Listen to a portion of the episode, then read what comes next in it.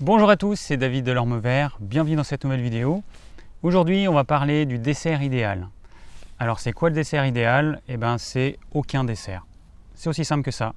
Merci d'avoir suivi cette vidéo, j'espère qu'elle vous aura plu. Si vous avez des questions, n'hésitez pas à les laisser en commentaire. Et je vous dis à très bientôt pour de nouvelles vidéos. Coupez, c'est bon, c'est dans la boîte. C'est une blague évidemment. Alors, on va voir effectivement, on va voir ensemble quel est le dessert idéal. Il n'y a pas beaucoup de possibilités. Pour les personnes qui me suivent, vous savez que je conseille éventuellement du chocolat noir à au moins 70% de cacao, avec ou des oléagineux, des noix, des noisettes, des amandes. Et puis ça s'arrête là. Tout ce qui est gâteau sous toutes leurs formes, euh, gâteau, tarte, entremets, euh, tout ce que vous voulez, ça va perturber la digestion. Alors j'ai décidé de faire cette vidéo parce que régulièrement on me pose toujours les mêmes types de questions. Est-ce que je peux prendre la compote euh, de pommes par exemple en dessert Est-ce que je peux prendre de la compote sans sucre ajouté? Est-ce que je peux prendre de la tarte aux pommes? Est-ce que je peux prendre je ne sais quoi? Pourtant la règle elle est simple. Il y a des choses que je conseille qui ne vont pas perturber la digestion. Et puis bah, tout le reste, euh, ça va plus ou moins perturber la digestion. Voilà, c'est aussi simple que ça. Alors il y a des personnes qui sont habituées à prendre par exemple des fruits en fin de repas. Donc j'en connais une très bien, c'est ma maman qui mange des fruits en fin de repas depuis toujours et qui ne ressent aucun inconfort particulier. Alors il y a deux possibilités, soit notre corps s'est adapté tant bien que mal à, pouvoir digérer le mieux possible, sachant qu'il y a des choses qui vont vraiment pas ensemble, soit bah, on ne ressent pas l'inconfort digestif qu'il y a malgré tout. Alors pour voir la différence, bah, il faudrait euh, faire l'expérience. Par exemple pendant un mois, on arrête de manger euh, des desserts à la fin du repas, on arrête de manger euh, des fruits, on arrête de manger tout ce qu'on a l'habitude de manger. Et au bout d'un mois, eh ben, on réessaye, on rajoute ce qu'on mangeait avant, on réintègre ce qu'on mangeait avant, pour voir si on sent une différence entre pas de dessert et l'intégration d'un dessert.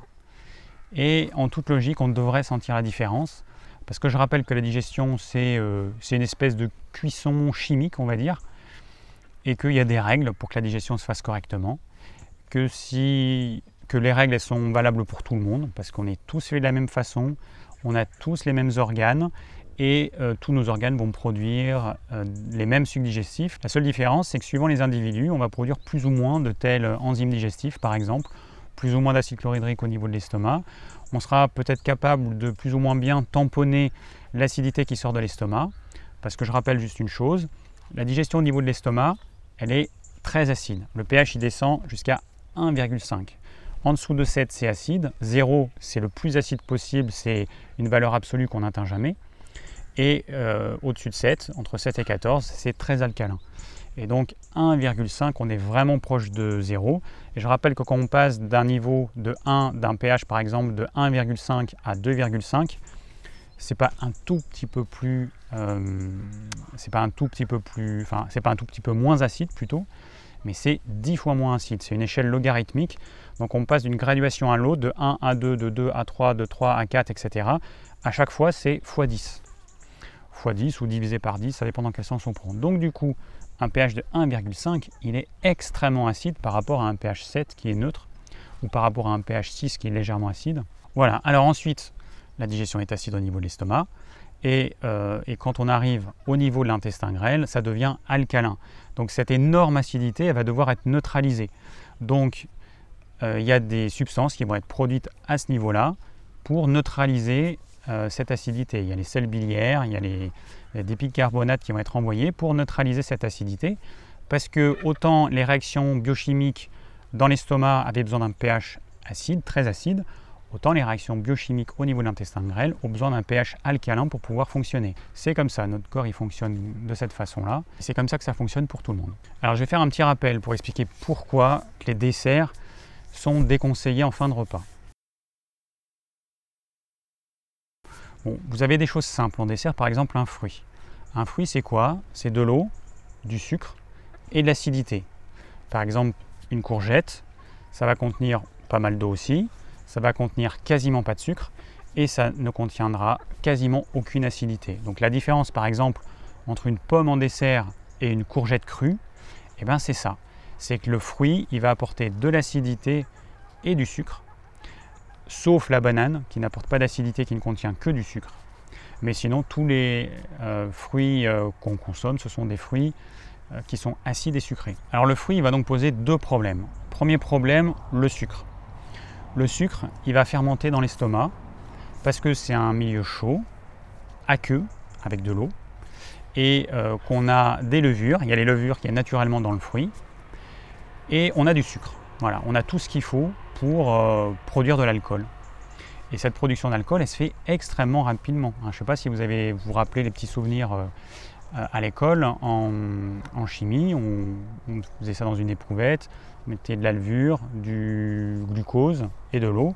Et la réaction, elle se fait très vite, en 10 minutes, en quelques dizaines de minutes maxi, on a une production d'alcool. Alors il y en a certains qui me disent mais c'est pas possible, l'estomac est hyper acide, il ne peut pas y avoir une production d'alcool parce que les levures éventuelles vont être détruites ou les bactéries vont être détruites, euh, enfin là en l'occurrence sont des levures, vont être détruites par, euh, par l'hyperacidité de l'estomac. Alors ça, c'est oublier comment fonctionne l'estomac. Ceux qui disent ça ne savent pas comment fonctionne l'estomac et ne connaissent pas le processus de digestion. Quand vous mangez, pendant 60 minutes à peu près, hein, pendant 60 minutes, il ne va rien se passer dans votre estomac.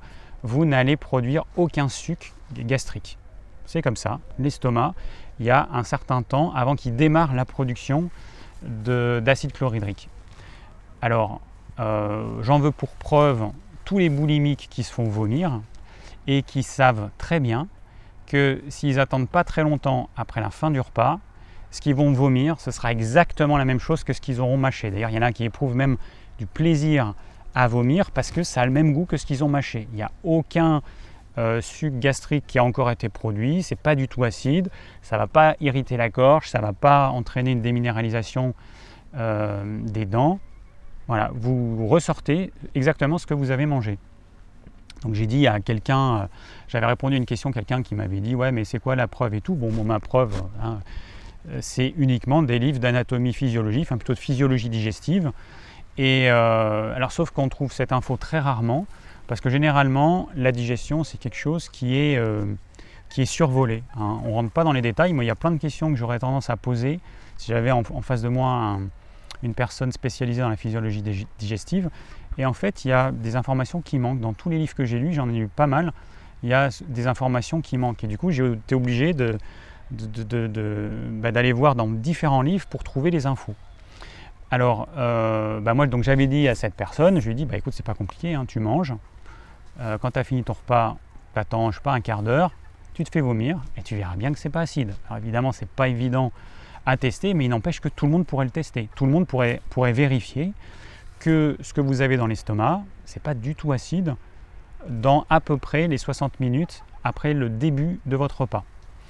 Donc, on ferme cette parenthèse. Donc, comme il n'y a pas de production d'acide, les levures qu'il y a naturellement dans un fruit, eh ben, elles vont faire leur job puisqu'il y a du sucre et de l'eau et elles vont commencer à, à transformer le sucre en alcool. Donc on va avoir une certaine quantité d'alcool qui va apparaître et d'ailleurs, euh, bah, les scientifiques le savent bien, chez ce type de personnes qui prennent avec leur repas systématiquement des jus de fruits, des sodas, qui prennent des desserts sucrés, on trouve chez ces personnes un taux d'alcool qui est entre 0,1 et 0,3% constamment.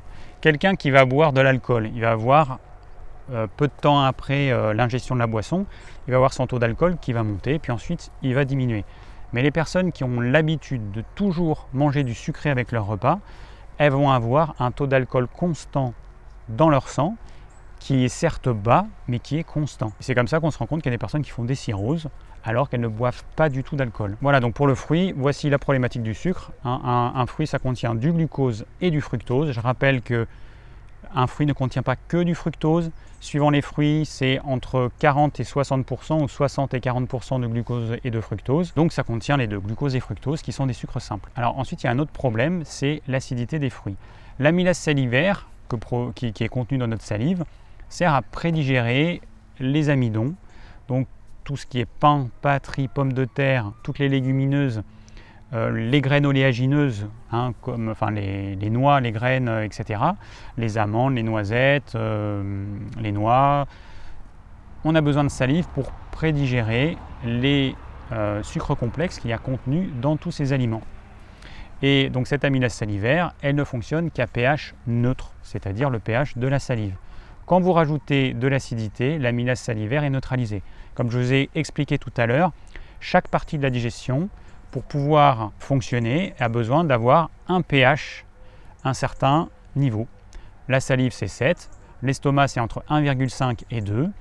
Au niveau de l'intestin grêle, ça va être entre 8 euh, et 9. Voilà, donc chaque partie du processus de digestion fonctionne uniquement à un certain pH. Ça, c'est hyper important. Donc, qu'est-ce qui se passe si vous rajoutez de l'acidité dans votre bouche ou à la fin du repas? Eh bien, vous allez neutraliser l'action de la salive.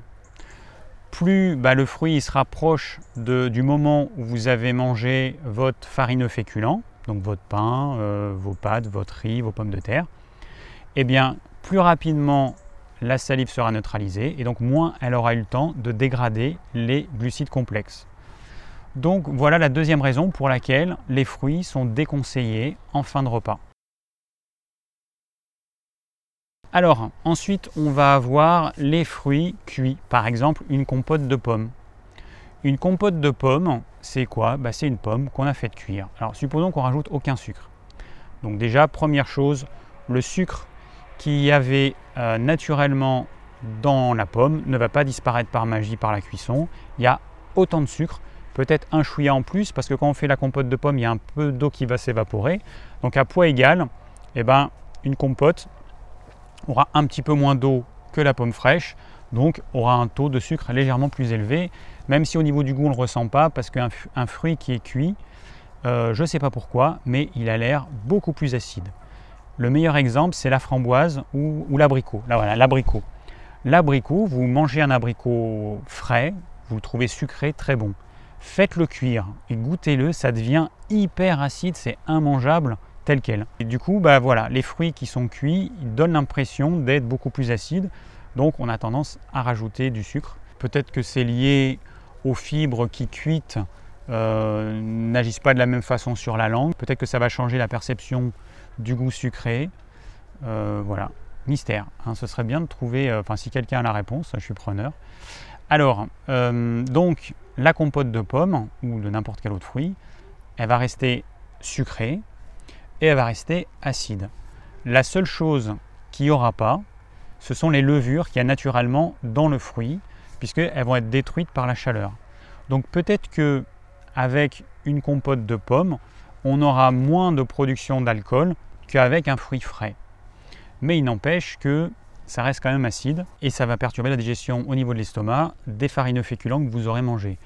Alors, on pourrait se dire, à la limite, si on ne mange pas de farineux féculents, par exemple si votre repas contient en entrée des légumes crus, une crudité, en plat bah, une protéine animale, du poisson, du poulet, des œufs, accompagné de légumes cuits sans euh, sucre complexe, sans pommes de terre, sans riz, sans pâtes, sans pain, etc., sans légumineuses, sans lentilles, eh ben, peut-être que la compote ne posera pas de problème. C'est à vous de tester. Mais moi, quand je donne des conseils, je ne peux pas à chaque fois mettre une astérix, astérix, etc. pour expliquer, euh, oui, tu peux dans telles conditions. Bon, donc je déconseille les fruits en fin de repas, je déconseille les compotes en fin de repas, parce que chez la plupart des gens, ça va poser des problèmes. Alors peut-être que chez certaines personnes qui ne mangent pas de farine féculent, ça ne posera pas de problème ou quasiment pas. À vous de tester, vous verrez bien. Au moins, vous aurez maintenant, vous savez pourquoi je déconseille les fruits, pourquoi je déconseille la compote et quelle est la différence entre un fruit et une compote? Je le redis, c'est juste que la compote, elle est cuite, c'est un fruit cuit, et donc on a détruit les moisissures. C'est elles qui vont euh, entraîner la fermentation du fruit. Alors maintenant, on va voir une autre catégorie d'aliments, c'est les pâtisseries. Alors, une pâtisserie, c'est quoi? C'est généralement des œufs, il peut y du lait, il, peut y a du sucre tout le temps, euh, il y a une matière grasse, ça peut être une huile végétale, ça peut être du beurre, ça peut être de l'huile de coco, ça peut être ce que vous voulez. Il y a de la farine, alors il y a différents types de farine, mais ça reste quand même des farines dans tous les cas, c'est-à-dire des hum, glucides complexes. Et puis on peut avoir en plus du chocolat, on peut avoir, euh, on peut avoir des fruits. Voilà, donc c'est un mélange de différents ingrédients, une protéine animale souvent comme des œufs et ou du lait. On va avoir également euh, du gras, on va avoir du sucre euh, simple, hein, comme le saccharose, et des fruits, des arômes, etc. Ce qui se passe quand on fait une pâtisserie, c'est qu'on mélange tous ces ingrédients et qu'on fait cuire au four. Et qu'est-ce qui se passe quand vous faites cuire au four tous ces ingrédients-là? D'ailleurs, c'est le but de la cuisson. Ce qui se passe, c'est que si on regarde au niveau moléculaire, les molécules vont s'imbriquer les unes dans les autres. On va avoir les molécules de protéines qui vont s'imbriquer avec les molécules de gras, avec les molécules de sucre. Donc tout ça, en fait, ça va faire une espèce d'amalgame que nos sucs digestifs ne vont pas reconnaître, ou en tout cas très difficilement. Notre corps ne va pas reconnaître ces, aliments comme étant des aliments. Il va avoir énormément de mal à digérer ça, voire il n'y arrivera pas tout simplement. En fait, chaque aliment a sa propre matrice. Et notre corps, bah, biologiquement, il est fait pour reconnaître la matrice d'une pomme, la matrice d'une céréale brute, d'une noix, euh, du sucre, euh, du lait, du beurre. Voilà, il est, il est fait pour reconnaître des aliments bruts. Mais qu'est-ce qui se passe quand on lui donne quelque chose qui n'existe pas Qu'est-ce qui se passe?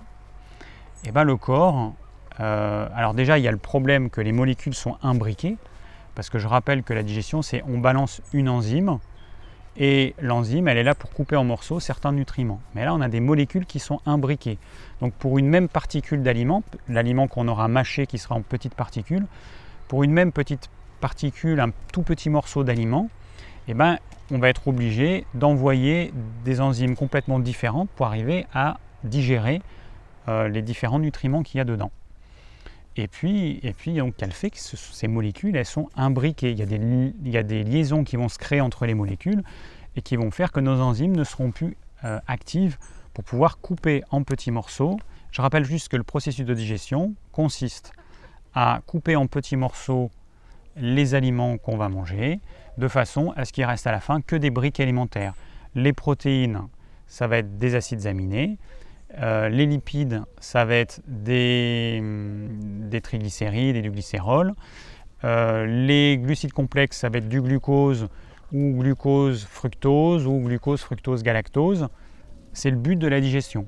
Et si on n'est pas capable de couper nos aliments euh, dans ces briques élémentaires, eh ben, nous n'allons pas assimiler ce qu'il y a dans l'aliment. Je rappelle, hein, je fais beaucoup de rappels, je rappelle que le tube digestif, la paroi de l'intestin grêle, il faut imaginer ça comme une espèce de passoire avec des tout petits trous, et que à travers ces petits trous, seuls les briques élémentaires qui résultent du processus de digestion peuvent passer. Seuls les acides aminés peuvent passer et non pas les protéines. Une protéine, vous pouvez visualiser ça comme un collier de perles.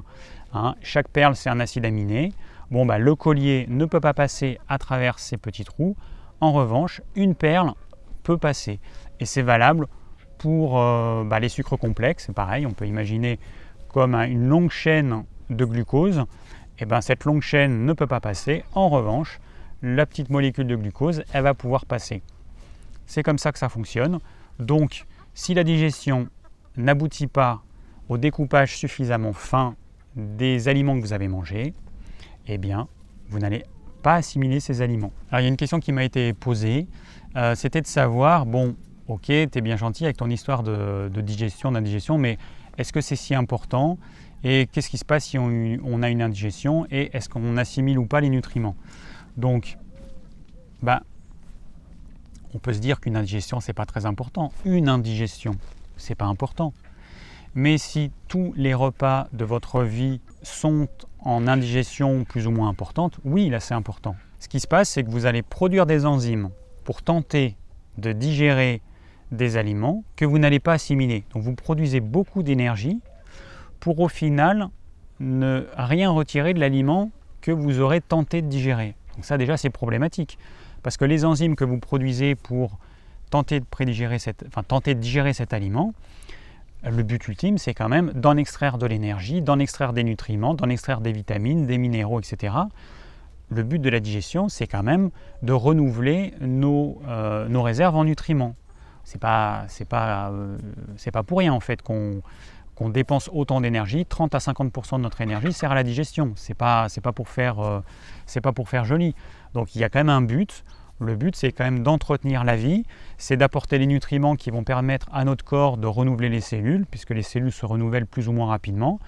Les cellules de peau à peu près deux semaines, les cellules du tube digestif 3 à 5 jours.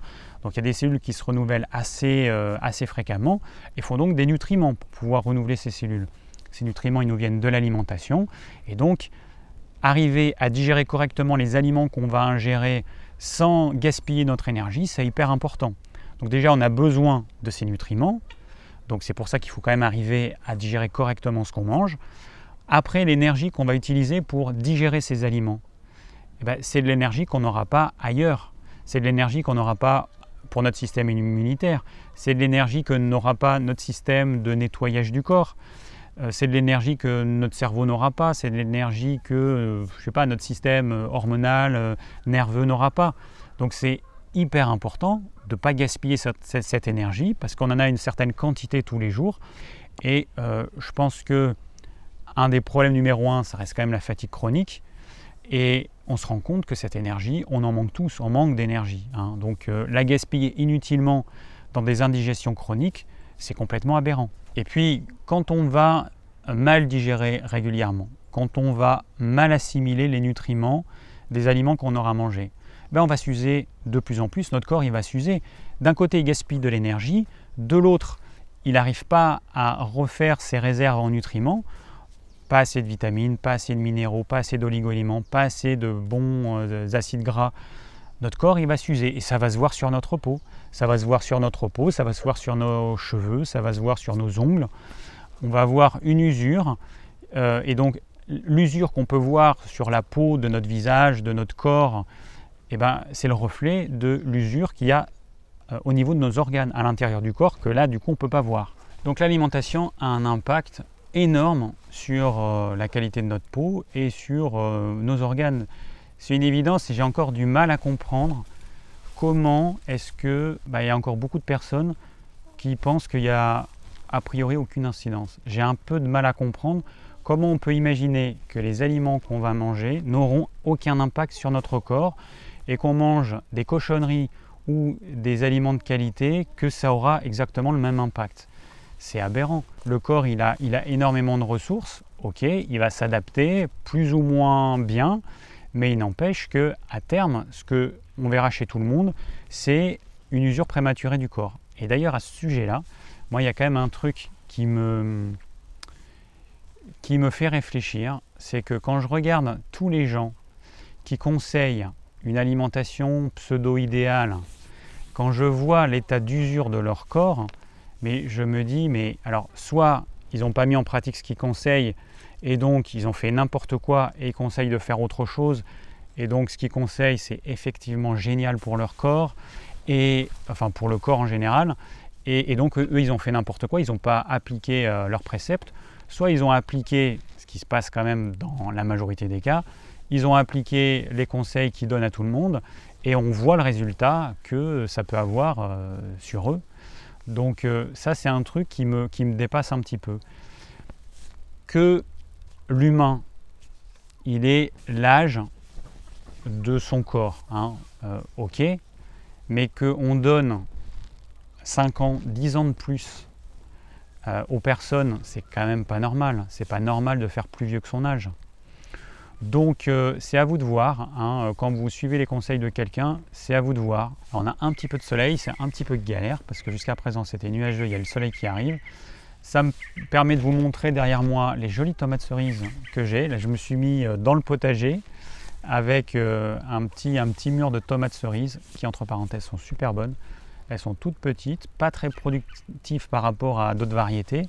Pas pratique à cueillir parce que quand on tire la tomate, il y a le cœur qui reste mais elles sont super bonnes. Voilà, juste petite parenthèse. Allez, le nuage revient. Alors ensuite, on a les fruits séchés, donc les dattes, les abricots secs, les pruneaux, les figues sèches. Donc un fruit séché, il contient, on le sent au niveau du palais, il y a moins d'acidité que dans la version euh, fraîche. Alors j'imagine que l'acidité, je ne sais pas, s'est transformée, il s'est passé quelque chose qui fait que c'est moins acide. Il n'empêche que ça reste extrêmement sucré et même beaucoup plus sucré. À poids égal, 1 kg de figues séchées contiendra beaucoup plus de sucre que 1 kg de figues fraîches. Hein, parce qu'il y a l'eau qui s'est évaporée, sachant que l'eau c'est ce qui compose en grande majorité les fruits. Donc forcément il y aura beaucoup plus de sucre. Un fruit séché contient 50 à 70% de sucre en moyenne. Euh, le fruit séché qui contient le plus c'est la date, 70%. Donc c'est énorme. Et c'est pour ça que pour moi les fruits séchés ce sont des bonbons. Alors ce sont des bons bonbons, mais ça reste des bonbons, c'est essentiellement du sucre.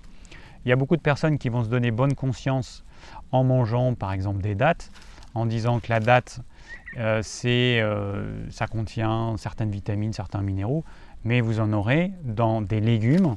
Vous aurez plus de vitamines, plus de minéraux dans du chou que dans des dattes. Pourquoi est-ce que vous mangez des dattes Parce que ça contient 70% de sucre. Donc arrêtez de vous mentir. Vous mangez des dattes ou des figues parce que c'est du sucre, parce que ce sont des bonbons qui vous donnent bonne conscience, mais ce n'est pas bon pour la santé. Manger une concentration de sucre aussi importante de façon régulière n'a jamais été bon pour la santé. On sait aujourd'hui que le sucre en excès, qui soit naturel, naturellement présent dans des fruits séchés, qui reste quand même un produit transformé, euh, ou que ce soit du sucre blanc qu'on ajoute, c'est pareil pour le corps. Au final, ce que vous avez, c'est une quantité massive de glucose qui va passer dans le sang et qui va poser des gros problèmes euh, au niveau de la santé, que ce soit au niveau du cerveau, que ce soit au niveau des vaisseaux. Euh, c'est problématique cet excès de sucre, c'est tout. Peu importe l'origine, il faut vous mettre ça dans la tête. Et ça va être pareil avec le miel. Hein. Le miel, c'est exactement pareil. C'est un produit qui contient certes certains nutriments, certaines substances bénéfiques, que vous allez retrouver dans la propolis qui a un sale goût. Le miel, c'est du sucre, du sucre et du sucre. C'est bon, c'est pour ça que vous mangez du miel. Euh, si le miel, j'enlève tout le sucre du miel, mais il n'y a plus personne qui mangera du miel. Bah, c'est la même chose entre les fruits et les légumes. Pourquoi la plupart des gens mangent facilement des fruits mais ne mangent pas ou peu de légumes? Parce que le fruit c'est du sucre, ça contient énormément de sucre, alors que le légume il n'en contient pas. Donc pourquoi les gens vont préférer manger des, bananes, des, pommes, des poires, des pêches et tout ce que vous voulez Et pourquoi ils vont moins manger de choux, de fenouil, de céleri? Parce qu'il n'y a pas de sucre. Voilà, tout simplement. Alors ensuite, dans les desserts, on a les entremets, ce qu'on peut appeler les entremets. Alors il peut y avoir par exemple du riz au lait. Le riz au lait, alors c'est du lait, du riz et du sucre qu'on fait cuire. Et euh, là, on va avoir un sucre rapide qui va être avec un sucre lent. Et là, problème. Voilà, on fait comment? Notre corps, il fait comment? Sachant que c'est une bouillie, tout est mélangé. J'ai pas d'un côté le riz, d'un côté le sucre. J'ai tout qui est mélangé mon corps il envoie des enzymes pour digérer tout ça d'un bloc, forcément c'est mission impossible. L'image que je donne, c'est vous mettez à cuire du riz, vous mettez le riz dans votre casserole, 10 minutes après vous rajoutez du riz, et qu'est-ce que vous avez à la fin? Bah, Soit vous aurez du riz trop cuit, soit du riz pas assez cuit, mais vous ne pourrez jamais avoir une cuisson idéale parce que vous avez mis du riz à différents temps de cuisson, mais au niveau de la digestion, vous avez mis d'un côté du riz qui demande un temps de digestion de, on va dire, s'il est pris tout seul, de quelques heures, à du sucre simple qui se digère quasi instantanément. Donc, mission impossible pour, euh, pour l'estomac et mission impossible pour le corps aussi. Après, il y a toujours le risque, parce qu'il y a des levures qui y a un petit peu partout dans, nos aliments, notamment dans les crudités. Il y a le risque que les levures qui y a présentes naturellement dans ce qu'on va manger, eh bien, elles vont agir sur ce sucre simple et entraîner la production d'alcool. Voilà, donc ensuite on a, qu'est-ce qu'on a? Il y a des desserts, moi j'ai remarqué un truc, c'est que les desserts à base d'agar-agar, c'est super dur à digérer. Donc j'en fais moi-même, j'en ai fait moi-même, enfin j'en fais plus, mais j'en ai fait. En utilisant de l'eau, du chocolat, du sucre, une pincée de sel et de l'agar-agar. Donc là, a priori, de l'eau, j'ai pas de problème à digérer. Le chocolat, j'ai pas de problème à le digérer. Le sucre tout seul, j'ai pas de problème à le digérer. Quand je rajoute de l'agar-agar et quand ça fait ce truc euh, gélatineux, je le digère mal. Alors je suppose que c'est l'agar-agar, que c'est l'espèce de, gelée qui est difficilement attaquable par euh, nos sucs digestifs. J'imagine que c'est ça, parce que j'ai remarqué ça de nombreuses fois. J'ai fait euh, la remarque à des amis aussi, en leur, leur faisant goûter ce même dessert, qui m'ont dit ressentir la même chose. Et tous les desserts à l'agar-agar, eh ben, ça se digère très très mal. Et en plus, ça va entraîner une digestion lente et longue. Parce que ce qui se passe, comme toujours, c'est une bouillie que vous avez dans l'estomac. Si votre estomac, si votre corps il détecte qu'il y a un aliment qu'il n'arrive pas à digérer, il va, pour essayer de compenser, produire plus d'acide chlorhydrique, produire, produire plus d'enzymes au niveau de l'estomac, c'est de la pepsine. Euh, et du coup, eh ben, il va dépenser de l'énergie bah, pour tenter de digérer ce qu'il n'arrive pas à digérer. Le processus de digestion va être plus long parce qu'il va, il va faire sortir beaucoup euh, moins fréquemment et en plus, petite quantité ce qu'il y a dans l'estomac. Donc le global de digestion va être rallongé pour essayer de digérer quelque chose qu'il n'arrive pas à digérer. Parce qu'encore une fois, le corps, hein, il n'est pas capable, enfin l'estomac, il n'est pas capable de mettre de côté votre petit dessert à la gare à gare et puis de l'autre côté le reste du repas. Il y a tout qui tombe dans cette poche. Au bout d'une heure, enfin pendant une heure, il ne se passe pas grand-chose. Et au bout d'une heure, il y a les sucres qui sont produits et il y a l'estomac qui se contracte pour faire en sorte que tout ça, se mélange bien et que les sucs digestifs imprègnent bien les, euh, les aliments.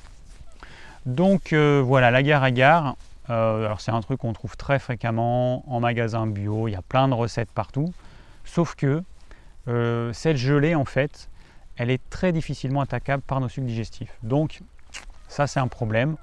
Rajouter un dessert avec des choses qu'en théorie on est censé digérer, mais à cause de la guerre à guerre qu'on ne va pas digérer, eh ben c'est bien dommage de gaspiller son énergie, de gaspiller de sa vitalité. Dans vitalité, il y a vie. Ça, il y a des gens qui ne comprennent pas, ils ne comprennent pas cette notion qu'on est avec une certaine quantité de vie. Hein. Imaginez une petite fiole dans laquelle il y a de la vie. Cette vie, elle est utilisée chaque fois qu'on va renouveler nos cellules. Et du coup, bah, chaque fois qu'on renouvelle nos cellules, notre vitalité, elle diminue, elle diminue, elle diminue. Et le jour où on n'en a pas ou pas assez, nos cellules, eh ben, elles vont vieillir. La différence entre un bébé et moi, c'est que moi, mes cellules mettent beaucoup plus de temps à se renouveler, alors qu'un bébé, les cellules se renouvellent tout le temps. Les cellules d'un bébé n'ont pas le temps de vieillir. Elles se renouvellent tout le temps, même si elles ne sont pas vieilles. C'est pour ça qu'il a une peau jeune. Un adolescent pareil, un jeune adulte pareil. Et plus on avance en âge, plus nos cellules mettent de temps à se renouveler, plus elles vieillissent. Et donc c'est ce qu'on voit en fait. C'est ça qui fait qu'on est vieux, qu'on est usé, c'est qu'on a des cellules qui se renouvellent beaucoup plus lentement qu'avant. Et pourquoi bah, Parce qu'on a moins de vitalité, on a gaspillé la vitalité qui nous était donnée, la vie, on a gaspillé la vie qui nous était donnée à la naissance. Et le jour où il n'y a plus de vie, eh ben, c'est la mort. Alors ça c'est une notion qu'on trouve en médecine traditionnelle chinoise, où il y a cette vitalité, je ne sais plus comment ça s'appelle, le, chêne, ou le, enfin je ne me rappelle plus, peu importe, euh, qui, est stocké au niveau des reins. Et voilà. Donc euh, cette notion elle est importante. C'est juste pour que vous ayez conscience que vous n'avez pas une vitalité infinie et que si vous la gaspillez inutilement, il faudra accepter d'avoir un corps qui sera usé prématurément et que vous ne pourrez rien faire en fait. Une fois que vous avez euh, gaspillé votre vitalité, une fois que vous en avez plus beaucoup, vous pourrez uniquement limiter les dégâts, mais vous, vous ne pourrez pas en gagner de la vitalité. C'est pas possible. Cette vie, elle ne fait que diminuer. C'est comme le temps qui passe. Hein. quand vous avez perdu votre temps, bah, vous ne pouvez pas le rattraper. Ça fait partie des choses qu'on ne fait que perdre le temps. Et la vie qu'il y a en nous, c'est pareil, on ne fait que la perdre, on ne peut pas en gagner, on peut juste empêcher d'en perdre trop. Alors, euh, bon, au sujet des entremets, après vous avez, euh, je ne vais pas faire la liste de tous les entremets, mais bon, c'est, euh, ça va être pareil, hein. ça va être toujours lait, œuf, sucre, des arômes, du beurre, ce que vous voulez, de l'huile. C'est toujours la même chose. Dès qu'il y a une cuisson, il y a des molécules qui sont imbriquées. Donc que ce soit sous forme de gâteau, sous forme d'entremet, on a des molécules qui sont imbriquées, qui vont faire en sorte que la digestion va être euh, très compliquée, voire impossible. Il y a des personnes qui vont arriver à peu près à digérer ce type de dessert en ayant quand même des, euh, des troubles digestifs. Il y a d'autres personnes qui ne vont pas y arriver. Donc des personnes vont arriver à extraire des nutriments euh, des desserts, d'autres ne vont pas y arriver du tout. Je rappelle, on pas, nous ne sommes pas tous égaux au niveau de, notre capacité à extraire les nutriments des aliments. Il y en a qui y arrivent très bien, d'autres qui arrivent très mal. Alors après, il y a aussi comme dessert, ça on me le pose de temps en temps, la question de la mousse au chocolat. La mousse au chocolat, c'est quoi? Bah, C'est en gros du blanc d'œuf cru avec du chocolat. Est-ce qu'on met des jaunes de cru? Bon, je me rappelle plus, c'est un dessert que j'aime pas trop et du coup je fais pas. Bon, en tout cas, il y a la problématique du blanc d'œuf. Le blanc d'œuf, la protéine euh, de l'œuf a besoin d'être cuite. Le blanc d'œuf, il faut qu'il soit cuit pour qu'il soit bien assimilé.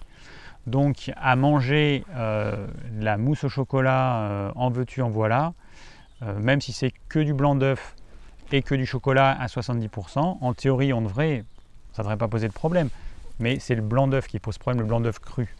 Donc ça, encore une fois, ponctuellement, aucun problème, mais il y a des personnes qui en mangent régulièrement en pensant que ça va poser aucun problème. Eh ben si, désolé. Voilà, donc je pense que j'ai à peu près énuméré tous les desserts. Bon, après, il y a les tartes. Euh, les tartes, c'est comme un gâteau. Hein. C'est euh, d'un côté euh, de la pâte, qui d'ailleurs est souvent pas assez cuite. Donc ça, ça, veut dire que la farine qui compose la pâte de la tarte n'est pas assez cuite.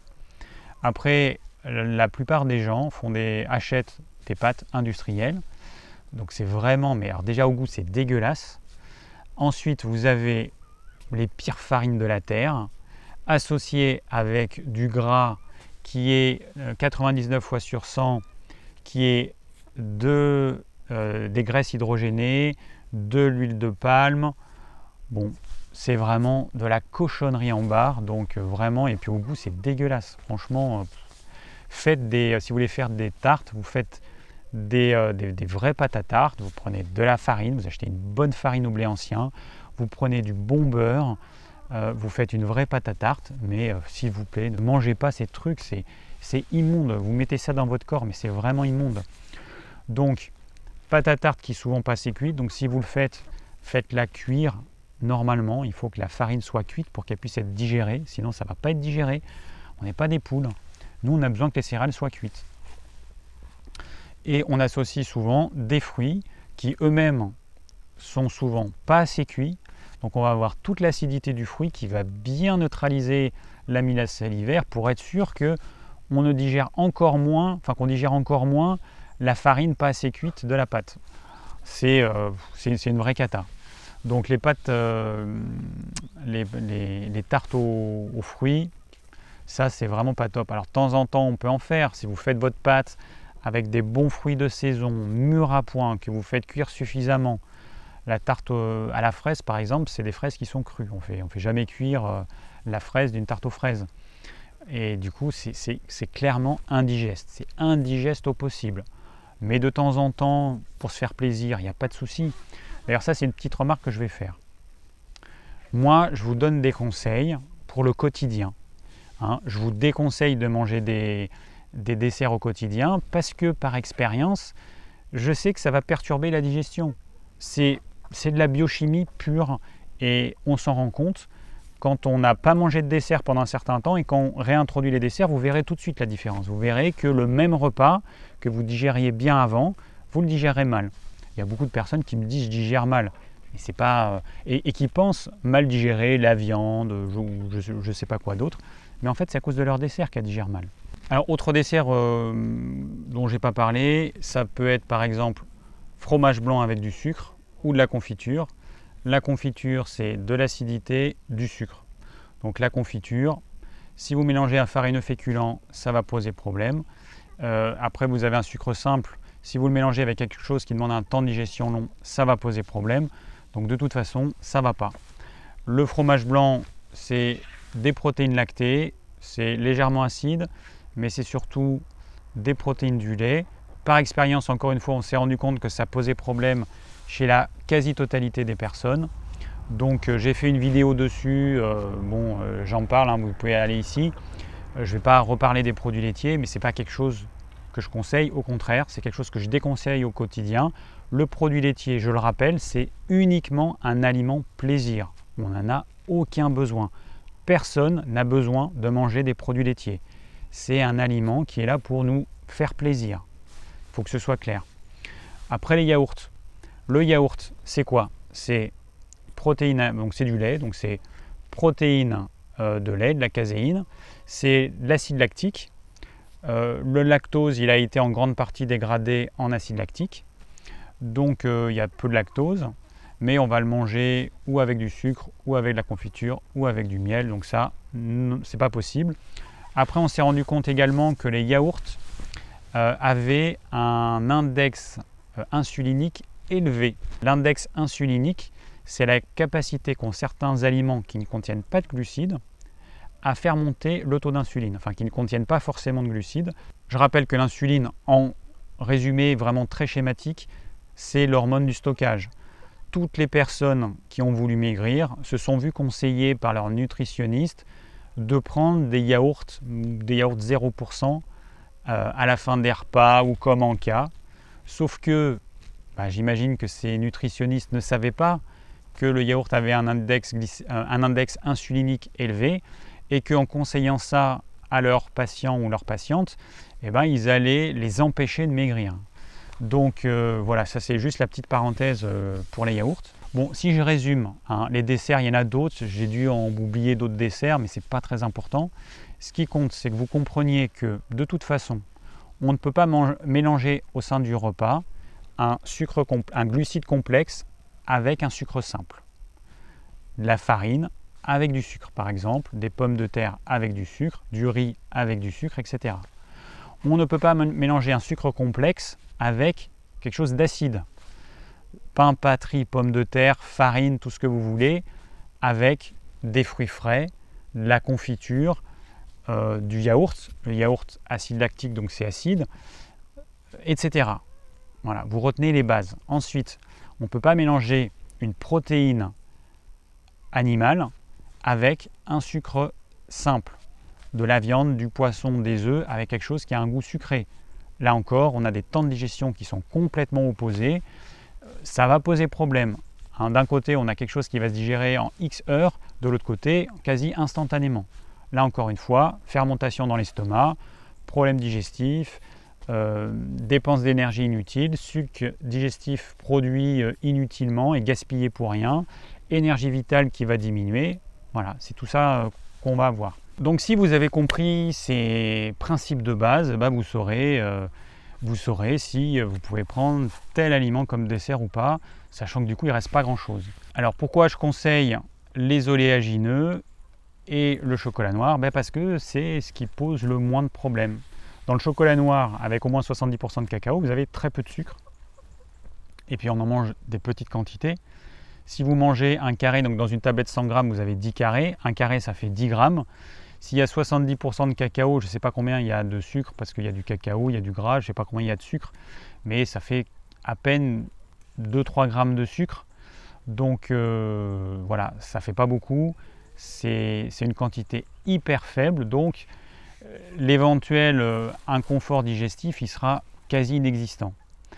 Les oléagineux, c'est quoi? Alors je rappelle juste qu'un oléagineux, donc une noisette, une noix, une amande, c'est quoi? C'est sucre complexe, glucides complexes, plus protéines végétales, plus lipides. Donc c'est un aliment qui est hyper complexe, qui est difficile à digérer. Euh, il y a des personnes qui utilisent ça pour rompre le jeûne, c'est complètement débile parce que c'est vraiment quelque chose de complexe. C'est pas parce que c'est naturel, c'est pas parce que c'est un végétal que c'est facile à digérer. Les oléagineux, c'est quelque chose qui est long à digérer et qui aura sa place à la fin d'un repas, qui contient de toute façon des choses qui sont longues à digérer, puisqu'on a notre repas, il va contenir de toute façon des protéines, éventuellement des glucides complexes, il va contenir du gras. Donc l'oléagineux pris en fin de repas, il pose aucun problème. C'est pas quelque chose d'acide, c'est pas quelque chose de sucré, il posera aucun problème. Donc on peut le prendre comme dessert, mais il y a certaines personnes qui vont pas être satisfaites parce que ça n'a pas un goût sucré. Et ça, c'est vrai que le sucre, c'est une drogue, il faut arriver à s'en désaccoutumer. La meilleure solution, bah, c'est de pas en manger pendant une période. Au bout d'une semaine, hein, franchement, si, au bout si, si vous faites ça pendant une semaine, vous supprimez tous les desserts, tout ce qui a un goût sucré pendant une semaine, vous verrez qu'au bout d'une semaine, finalement, c'est pas si compliqué. Les premiers jours, ah, c'est vrai que vous aurez une très forte attirance vers le sucre, et puis ça va s'estomper au bout d'une semaine, ce sera plutôt simple. Il y a des personnes, il leur faudra pas une semaine, il leur faudra deux, trois, quatre, euh, les plus accros, mais il faut passer par une période de sevrage. Je ne connais pas d'autre solution. Après, euh, vous pouvez utiliser euh, une, une, plante qui s'appelle le gymnéma. Donc ça, c'est un truc qu'on vend sur notre site. Gymnéma, c'est une plante qui a la faculté de neutraliser la saveur sucrée. Donc pour ça, il ne faut pas euh, ingérer la gélule parce qu'il ne se passe rien. Il faut ouvrir une gélule, prendre un tout petit peu de la poudre qu'il y a dans la gélule, pas besoin de prendre une gélule entière. Vous mettez cette poudre un tout petit peu sur la langue, vous étalez bien. Ensuite, vous mettez du sucre blanc, ce que vous voulez, un truc qui a un goût sucré, sur la, dans la bouche, et vous verrez que ça n'a aucun goût sucré. Donc du coup, si vous vous amusiez à manger un dessert sucré après avoir pris du gymnéma, ça n'aurait aucune saveur sucrée. Le sucre, on dirait de la farine en fait. Quand on mange du sucre pur, on dirait de la farine, tellement ça va neutraliser nos papilles euh, gustatives à la saveur sucrée. Ça dure quelques heures. Et donc, les personnes qui ont un besoin, un soutien pour, euh, euh, bah, se sauver du sucre, eh ben voilà, il y a ça. Voilà, donc on aura fait un, un tour d'horizon assez, assez vaste de tout ce qu'il y a autour du dessert. Je vous ai expliqué euh, pourquoi est-ce que je déconseille de prendre euh, tel aliment, pourquoi je déconseille de prendre tel, euh, aliment en dessert. Et puis bah, ce que je conseille, parce qu'en fait il reste pas grand chose au final. Alors j'espère que j'aurai pas des questions du style est-ce qu'on peut prendre des gâteaux secs en fin de repas Parce que j'ai pas parlé des gâteaux secs, j'ai pas pris ça comme exemple. Je vous demande de juste de revenir quelques minutes en arrière au résumé que j'ai donné quand j'ai dit euh, glucides complexes et sucre, ça va pas ensemble, donc ça va perturber la digestion. Un gâteau sec, il contient quoi? Il contient notamment de la farine et du sucre. En plus, il y a une matière grasse. Donc euh, non, pas en dessert. Donc les desserts, hein, euh, en plus de 20 ans, je n'ai pas trouvé un dessert idéal, à part les oléagineux et le chocolat avec un taux de cacao suffisamment important et donc très peu de sucre, j'ai pas trouvé de dessert idéal. Au sujet du chocolat, juste un petit truc. Hein. Je rappelle que le chocolat noir, il contient de la théobromine, qui est de la caféine, que pour les personnes sensibles, si vous prenez un taux de cacao trop élevé et que vous mangez trop de chocolat noir le soir notamment, ça risque de vous empêcher de dormir. Moi, je fais partie de ces personnes-là. Je sais que si je prends du chocolat à 80-85% et que si je me prends deux carrés de chocolat noir, je vais avoir beaucoup de théobromine, je vais avoir l'effet d'un bon expresso et j'ai mon cerveau qui va fonctionner à 200% et je vais pas dormir jusqu'à 2h du mat. Alors c'est très bien si on bosse, si on doit bosser jusqu'à 2h du mat, mais si vous voulez dormir et que vous avez votre cerveau qui, euh, qui est en train de, faire des plans sur la comète et qui est en train de penser à tout un tas de choses, ce qui est mon cas, eh ben, vous n'arriverez pas à dormir. Donc le chocolat noir euh, le soir, sachez que ça a cet effet-là. Et donc vous en prendrez bah, la quantité qu'il faut pour pas être incommodé, pour pas que ça perturbe votre sommeil. Ça c'est important. Merci d'avoir suivi cette vidéo, j'espère qu'elle vous aura plu, qu'elle vous aura permis de comprendre ce que vous pouvez ou pas prendre en dessert. Si vous avez des questions, n'hésitez pas à les laisser en commentaire. Je vous rappelle que dans la description de cette vidéo qui se trouve sous la vidéo, vous avez tout un tas de liens, vous avez le plan de la vidéo et puis plein d'autres informations. Pour les personnes qui souhaitent recevoir mes conseils pour une alimentation saine, le lien est également dans la description et je vous dis à très bientôt pour de nouvelles vidéos.